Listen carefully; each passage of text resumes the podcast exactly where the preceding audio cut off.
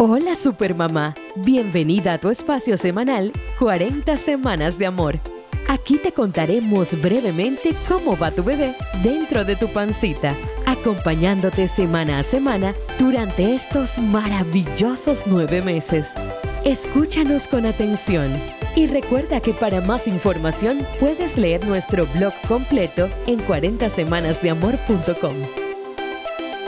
Semana 22 de embarazo. Ya tu bebé puede medir unos 20 centímetros desde la cabeza hasta la nalguita y su peso se acerca a los 400 gramos.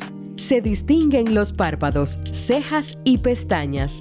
En las próximas semanas irá ganando grasa para regular su temperatura corporal y también se forman las uñas. Puede que hayas ganado hasta esta fecha unos 5 kilogramos y hacen su aparición las temidas estrías. Mantener tu piel bien hidratada puede evitar la aparición de varices.